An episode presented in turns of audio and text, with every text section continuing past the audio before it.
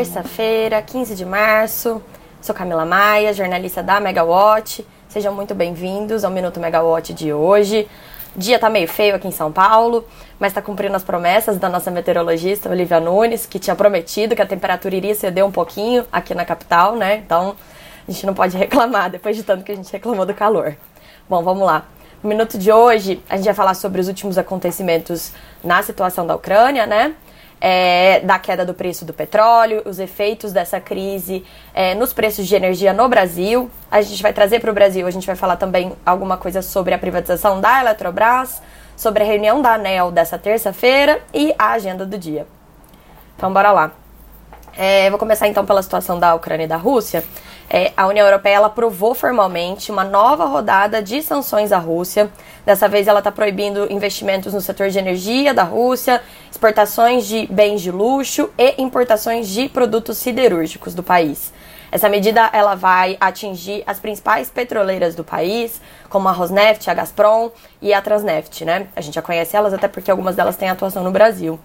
Mas os preços de petróleo eles seguem em queda, devolvendo parte dos fortes ganhos que foram registrados aí recentemente com a guerra. Também hoje, é, em Kiev, a capital ucraniana, é, o pessoal lá amanheceu sobre, sobre forte ataque russo. Pelo menos mais três edifícios residenciais sofreram danos em Kiev. E segundo a rede americana CNN, pelo menos duas pessoas foram encontradas mortas é, e a emissora também informa que tem um toque de recolher que vai ser imposto hoje em Kiev, a partir das 20 horas do horário local. E ele vai terminar apenas às 7 horas da manhã no horário local da próxima quinta-feira. Então, Kiev encontra-se ali sob bastante ataque. É, hoje são previstas novas negociações entre as delegações da Ucrânia e da Rússia Ontem foi feita uma pausa técnica para que o trabalho, para os subgrupos né, dos países, eles pudessem esclarecer, esclarecer algumas questões já que as conversas elas são concentradas em um cessar-fogo, mas a Rússia quer que a Ucrânia mude a sua constituição para garantir que ela vai ficar de fora da OTAN e também ela quer que ela reconheça ali a questão da Crimeia e dos, das, das partes separatistas da Ucrânia. Então a situação está bem complicada ainda apesar dos ataques estarem mantidos e dos países ocidentais eles estarem anunciando novas sanções contra a Rússia, os preços do petróleo no mercado internacional aparentemente estão dando uma trégua, estão devolvendo ali os ganhos dos últimos dias, ainda naquela expectativa de que um cessar-fogo venha logo. E tem uma, agora tem uma questão adicional, um problema relacionado à pandemia da Covid-19. Ele está ajudando ali, entre aspas, a situação do mercado global de petróleo, que é o novo foco de Covid-19 na China. É, como a China tem imposto novas restrições de mobilidade, né, lockdowns, etc., em muitas cidades do país, isso tem ajudado ali a reduzir a percepção de demanda global por petróleo. Então, isso atua na outra ponta do mercado e acaba equilibrando, de certa forma, a situação. Na verdade, é uma situação curiosa, que é um cabo de guerra entre duas crises, é, e a gente tem que ver como que isso desenrola.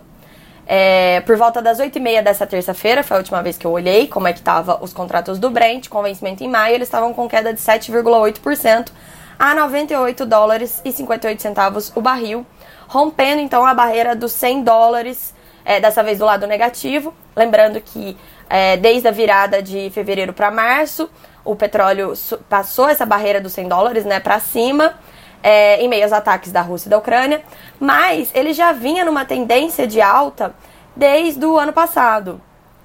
É, desde o ano passado, desde o final do ano passado, começo desse ano, até por conta da recuperação das economias globais em relação à pandemia.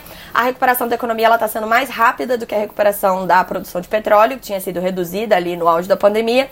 Então, a gente está passando por esse momento até com todas as commodities, não só com o petróleo. É, vou aproveitar esse momento agora para convidar todo mundo para ouvir o MegaCast especial que foi publicado ontem. Tem como título O que está por trás dos subsídios para os combustíveis no Brasil. A Natália Bezutti, minha colega da Megawatt, ela entrevistou o Davi Zilberstein sobre esse debate, sobre esse tema, e, e ele fala bastante sobre essa questão até do movimento do preço do petróleo. Então, vou aproveitar agora para trazer a discussão para o Brasil. Ontem a gente publicou uma reportagem explicando os efeitos da disparada do petróleo nos preços de, de, gás e energia no Brasil. E a boa notícia é que os efeitos não são muito altos, porque a gente tem uma melhora da hidrologia nesse ano. Com essa melhora da hidrologia, a gente tende a ter um menor despacho das termoelétricas, né? Foi reduzido bastante. Então, você tem um menor contágio dos preços do petróleo para os preços de energia elétrica. É, dos males o menor, a gente escapou de uma crise mais intensa ainda no ano passado, já que a gente teve a pior hidrologia em 91 anos. É, isso não significa que não vai ter nenhum tipo de contaminação nos preços, assim. A empresa já solicitando a reguladora, a ANEL, o reajuste do custo variável unitário das termoelétricas, no caso de quem, principalmente no caso ali de quem vendeu energia no leilão emergencial do ano passado. E também as distribuidoras da região norte como elas operam sistemas isolados e são usinas movidas a diesel e óleo combustível, é, o aumento que foi anunciado na semana passada pela Petrobras, ele impacta diretamente elas, além do caso de quando elas importam o combustível. Então, é, a gente tem esse tipo de contaminação, a gente já não sabe como que vai ser, porque todo mundo está pleiteando na ANEL a, as mudanças. É, falando em ANEL, hoje é dia de, de reunião ordinária da ANEL, mas a reunião começou mais cedo, porque na semana passada, uma reunião extraordinária que ia tratar da conta escassez hídrica, ela foi suspensa para ser continuada hoje de manhã. Ela teve, teve um probleminha ali, atrasou um pouco, mas agora parece que está rolando. E eles estão debatendo ali a questão do empréstimo da conta escassez hídrica, que é o quê? Aquele empréstimo que vai ser tomado ali de cerca de 10 bilhões de reais, mais ou menos, de um grupo de bancos privados para ser injetado no caixa das distribuidoras para fazer frente aos custos que as distribuidoras sofreram, é, cobrindo ali toda a questão da crise hídrica, despachos de termoelétricas, importação de energia e também a parte do primeiro ano né, de vigência desses contratos do leilão emergencial do ano passado, também tem uma previsão de que eles possam ser cobertos por este empréstimo. Então, hoje a reunião da ANEL é bem importante. E também depois disso, a gente tem a reunião ordinária, que continua na sequência. A, uma das pautas mais importantes do dia é a revisão tarifária periódica da Light, que vai vigorar a partir de 15 de março. Então, vamos acompanhar. É, falar um pouquinho agora de Eletrobras. O Estadão hoje publicou uma reportagem interessante sobre a privatização da companhia, é, explicando ali que o Tribunal de Contas da União, o TCU, ele só vai concluir a análise da segunda etapa da privatização da, da Eletrobras em abril.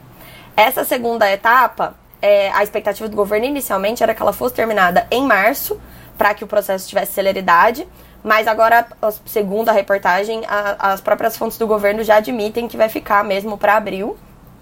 E lembrando que, que eles o que, que, que essa segunda etapa da análise do TCU envolve? Ela envolve a modelagem da operação, a reestruturação societária da empresa e, mais importante, a definição do preço mínimo por ações. Mas a gente sempre tem que lembrar que quem vai definir de fato o preço mínimo por ações é o mercado, já que a privatização da Eletrobras está sendo feita num processo de capitalização.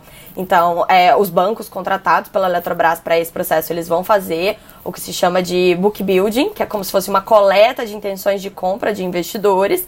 E ali eles vão chegar num preço mínimo baseado no interesse dos investidores, que por sua vez está baseado na expectativa dos investidores para o futuro da companhia. Se o TCU definir um preço mínimo e o mercado definir um preço mínimo menor, a operação não sai. Se o preço mínimo do mercado for maior que o do TCU, aí a operação sai porque vai ter demanda no mercado, né? Então, é, tem bastante coisa envolvida por aí. E hoje, os ministros da Economia, o Paulo Guedes, e de Minas e Energia, o Bento Albuquerque, eles vão ao TCU para explicar os pontos levantados previamente pela área técnica em relação a essa parte da privatização, né, para discutir os assuntos e tentar esclarecer e pedir celeridade no processo. É, em relação à Petrobras, a gente é, é, eles continuam defendendo ali a questão né, da política de preços. É, muita gente tem perguntado, né, agora que o preço do petróleo começou a recuar, será que a Petrobras vai reanunciar um novo reajuste de preços, dessa vez devolvendo o preço? É, a gente não sabe, até porque tem muitas questões políticas envolvidas nisso. Mas é, seria de se pensar, se a companhia ela sempre fala que ela não quer passar volatilidade para o mercado. Ela esperou 57 dias antes de fazer um reajuste grande como esse. E o preço ainda está muito volátil, ele ainda está caindo e subindo muito em função ali de expectativa do mercado em relação ao desenrolar da Ucrânia e agora com esse novo componente de China. É, eu, assim, o que a gente entende, né, o que eu tenho conversado com as pessoas é que a Petrobras deve esperar mais um pouco antes de fazer um novo movimento.